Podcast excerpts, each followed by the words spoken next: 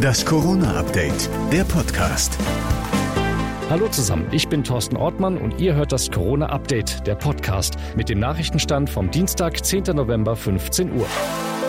Dr. Google bekommt Konkurrenz und zwar aus dem eigenen Haus. Das Bundesgesundheitsministerium hat zusammen mit dem Suchmaschinenanbieter Google ein neues Gesundheitsportal ins Netz gebracht. Dort sollen Nutzer gebündelt alle wichtigen Infos zu Gesundheitsthemen finden. So will man auch Falschinformationen im Netz bekämpfen, sagt Bundesgesundheitsminister Spahn. Es gibt wenige Bereiche in der Medizin, wo es so viel an teilweise obskuren Theorien, Verschwörungstheorien, Desinformationen gibt. Google musste nach eigenen Angaben schon in diesem Jahr 200.000 Videos wegen Falschinformationen über das Coronavirus löschen.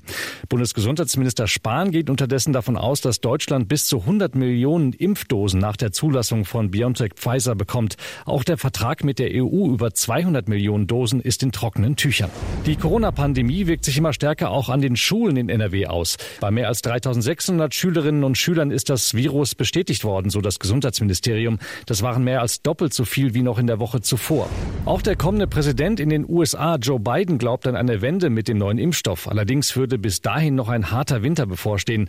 Es könnten weitere 200.000 Menschen in den USA sterben, bis ein Impfstoff zum Einsatz kommt, so Biden. We're still facing a very dark winter. We could lose 200,000 more lives in the coming months. Noch Präsident Trump hat auch mal wieder was zu Corona getwittert. Er kritisierte, dass die Nachricht über den Impfstoff nicht schon vor der Wahl bekannt gegeben wurde.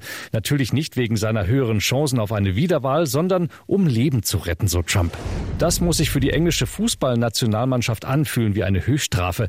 Die Three Lions müssen ihr Nations League Spiel gegen Island morgen in einer Woche eventuell in Deutschland austragen. Denn eigentlich darf die isländische Mannschaft nicht nach Großbritannien einreisen, denn Island spielt drei Tage zuvor gegen Dänemark und Dänemark ist von der britischen Regierung zum Risikogebiet erklärt worden. Dumm gelaufen. Übrigens, am kommenden Dienstag treffen wir von den NRW Lokalradios Ministerpräsident Armin Laschet. Er beantwortet dann eure Fragen zur Corona-Pandemie. Wenn ihr auch noch Fragen habt, stellt sie ihm einfach über die Facebook-Seite unseres Hintergrundpodcasts Corona und jetzt. In diesem Podcast hört ihr am 17. November auch alle Fragen und Antworten des Ministerpräsidenten.